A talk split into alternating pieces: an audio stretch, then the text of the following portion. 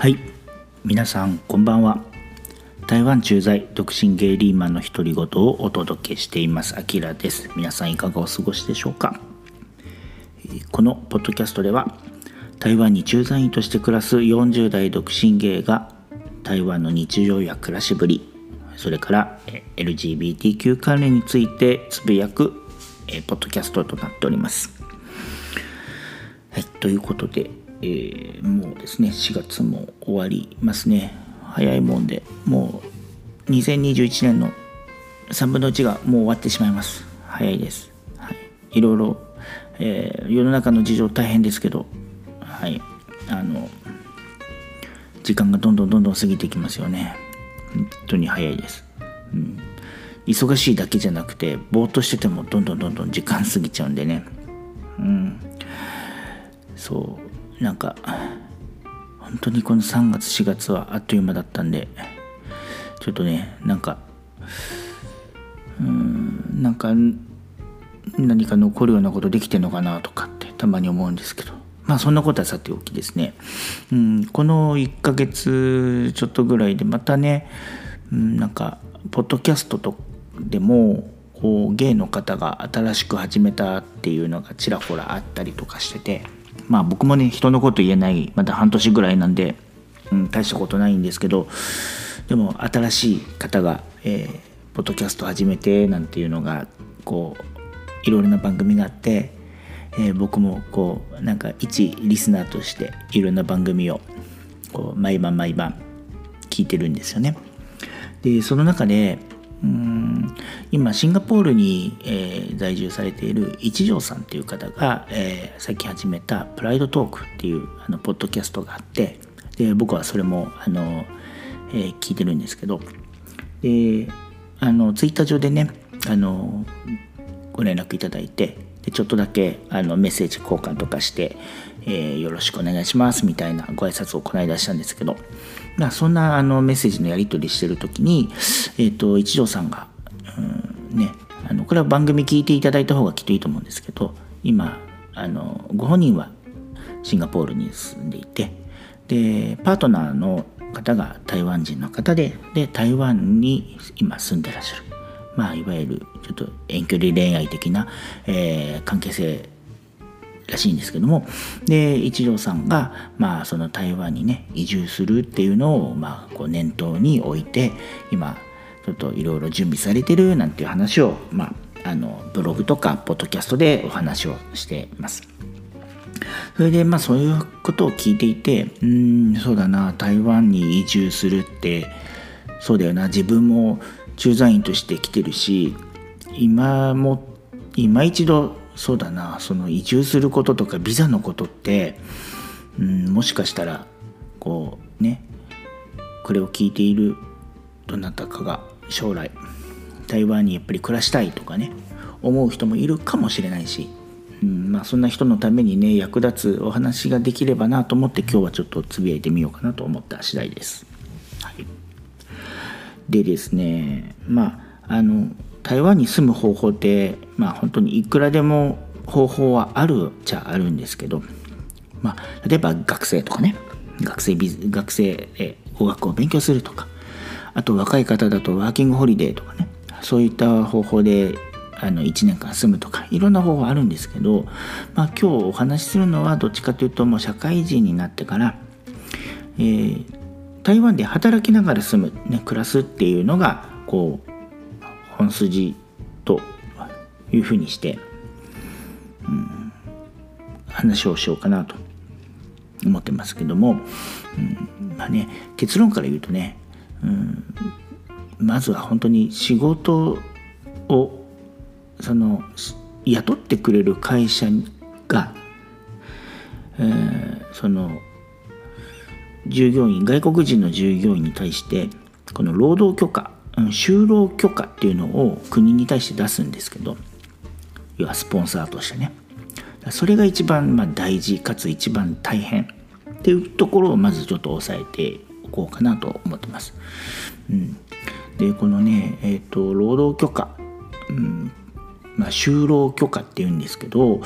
これがやっぱり最大の難関、うん、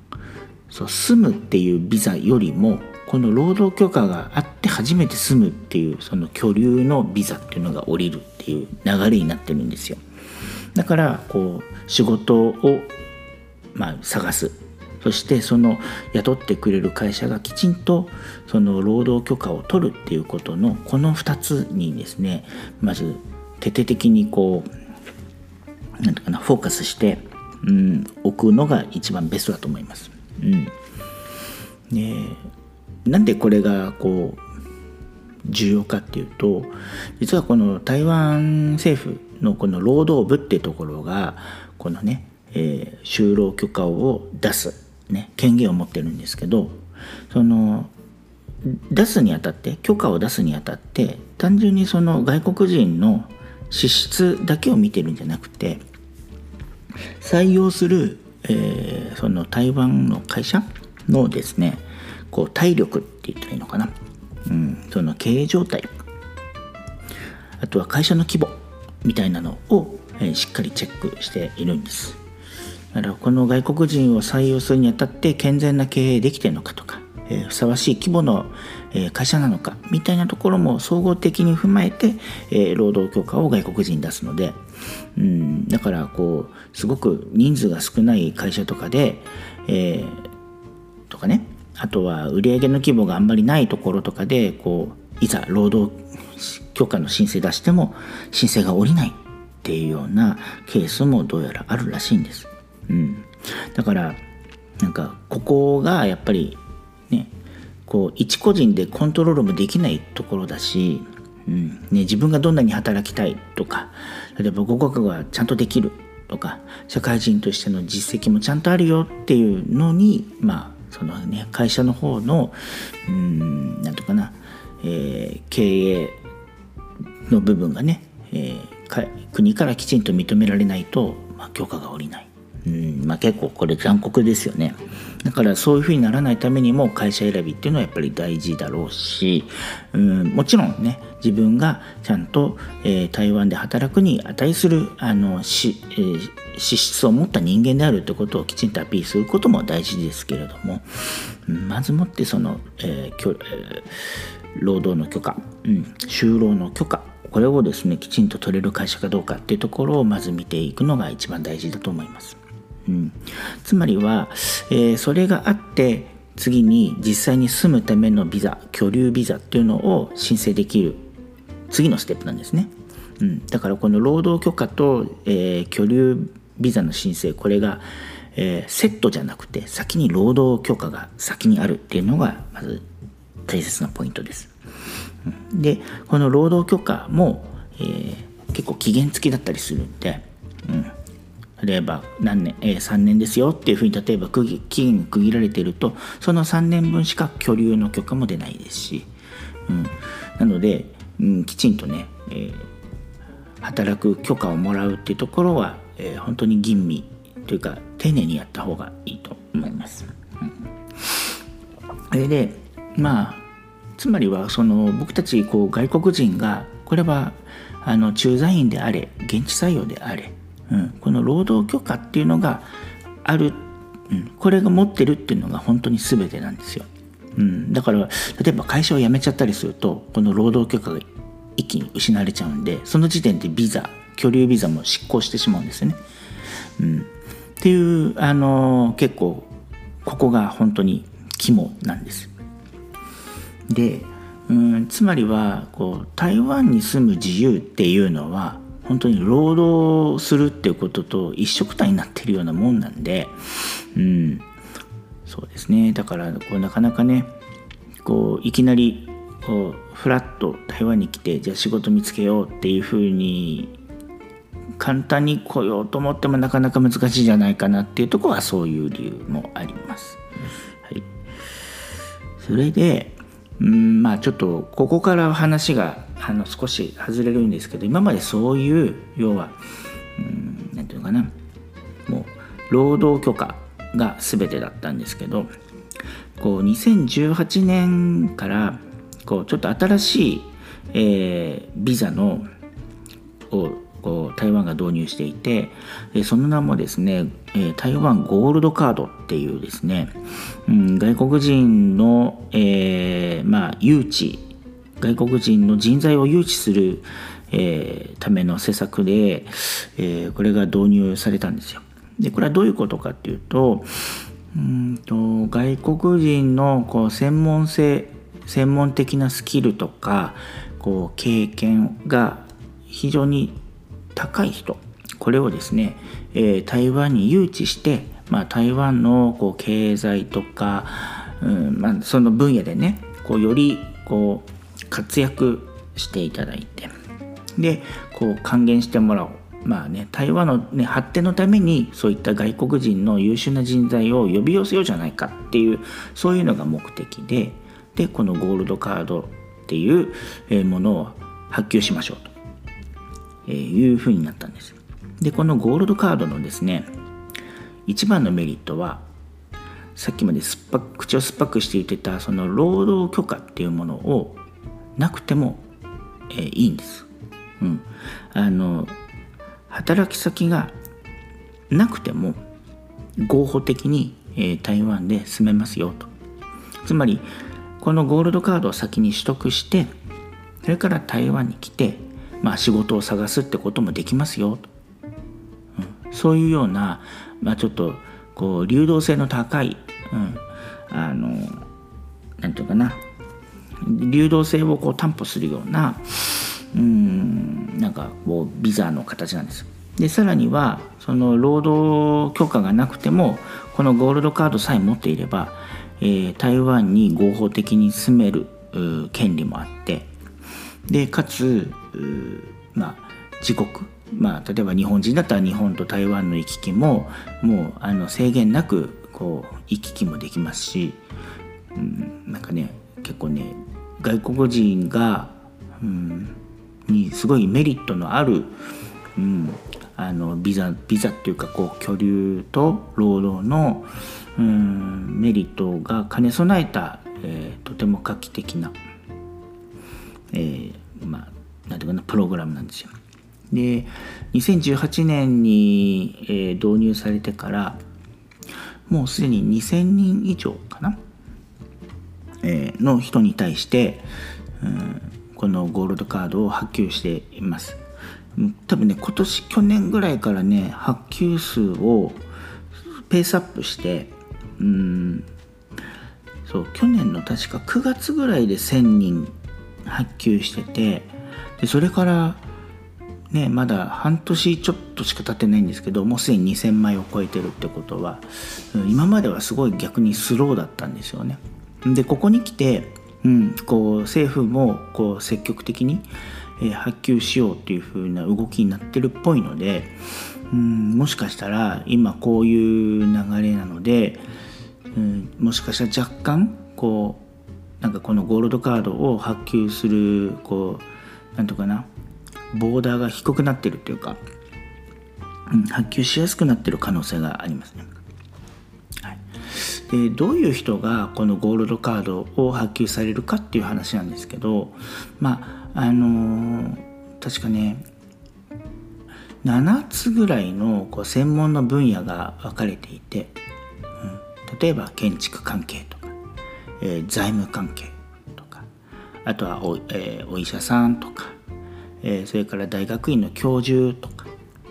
なんかそういう、えー、お仕事の分野が7つぐらいの項目に分かれていてでそれぞれの項目でどういうこう特殊じゃないな専門性かを持ってる、えー、人なのかっていうところをこう吟味されてあこの人は専門性が高いからじゃあゴールドカード発給しましょうみたいな感じ。で、えー、この、えー、申請も個人でできます。会社経由をしなくてもいいんです、うん、なので、うん、自分がねこう自分のこうやってるお仕事とか、えー、自分の活動が、えー、台湾にとって有益であるとか台湾の、えー、これからの発展繁栄に自分も力添えができるっていうようなですね、え、強い、え、志とかあのなんかそういうものがあれば是非ねこれ申請してみると、えー、いいかもしれません。うん、でうん多分ねこれちゃんと申請が通ると2年とか3年とかっていう、えー、タームで、うんと、許可が出るのでそれが出てからうんと実際に台湾に入国してでそれから例えば仕事を探すもよし、うん、それから、まあ、仕事しないでもあの全然住めますし、うん、だからなんか結構メリットはあると思います。うん、であとそうだなあとねちょっとしたあの税制の措置も、うん、優遇があったりとか、うん、結構ねなんか台湾もこういう外国人の専門性の高い人材を、えー、国に呼ぼうっていうところにすごくフォーカスしてる内容にがねきちんと網羅されてるなと思って、うん、思います。でさっきちょっと話が戻っちゃうんですけどうん2,000人ちょっと超えてるっていうね発給数が2,000人超えてるって話さっきしたんですけどえっとね1,000人ぐらいの発給数の時になんか国別の、えー、情報が確か台湾政府が公開しててだからもう1ん？10何ヶ月前だ？78ヶ月前ぐらいか。の情報なんですけどねこう1,000人ぐらい発給したタイミングで、うん、やっぱりダントツ発給してる数が多い国っていうのはアメリカ合衆国だったんですね。うん、でまあこれは単純に理由は例えばあの半導体とか IT 関係の専門性のスキルが高い人があの多くこのビザを取っていてまあ一番有名なところで言うと確か YouTube の創業者の人が確か台湾系のアメリカ人の人なんですけどこの人が第1号でこのゴールドカードビザを取ってたりとかって言ってで割とだからそのアメリカ人の方がこうあのまあ本当に実際に台湾に住むかどうかは別としてこのビザを取得してる人が結構いるみたいです。うん、とかね、えー、でダントツアメリカなんですで日本はっていうと確かね3%に満たなかったんですよその時。確か。だからもうね上位10カ国に入ってなかったんです。うん。こんなにね日体って結構距離的には近いのにこういう人材のあの部分では、たくさんねあの駐在の方もそれから現地で働いてる方はたくさんいるんだけどもこのことをゴールドカードビザの取得に関してはすごく数が少ないみたいで、ね、1,000人発給した時の3%未満ってことはね30人いないってことですよね。うんだから極めて多分レアケースになっちゃってる。でまあ一言で言うとそういう人材がいないんじゃなくて単純にこの台湾ゴールドカードっていう制度自体が全然知られてないんじゃないかなっていう、えー、そういうふうに思いました。うん、だからなんかあのねこうぜひ自分がそれに値するんじゃないかなってこう思える人はぜひちょっとトライして、うん、応募してみたらいいんじゃないかなと思います。うん、応募するのは全然あの台湾に来る必要もなくて、えー、ウェブ上で、うん、なんかいろいろな書類を出すっていうのでできるはずなんで結構、うん、このまあね将来をねえー、まあ、先の展望の一つとしてね台湾に住んでみたいななんて思う人がいたら是非ちょっとトライして、えー、もういいんじゃないかななんて思ってます。はいでまあ、ちなみに、まあ、なんですけど、えー、僕はあの最初駐在員として、えーと、台湾に来た時は普通のその労働許可を取っている普通のビザで入ってたんですけどあの多分台湾政府が発給数を拡大するタイミングで、えー、会社の方から、えーと、ゴールドカードに切り替えますか？っていう、えー、そういうなんかお知らせを会社からもらってでまあ僕もそれが通るのかどうかわからないけれどもじゃあちょっと切り替えの申請してもらっていいですかっていうふうに、会社にお願いをして、えー、まあ、申請した経緯がありました。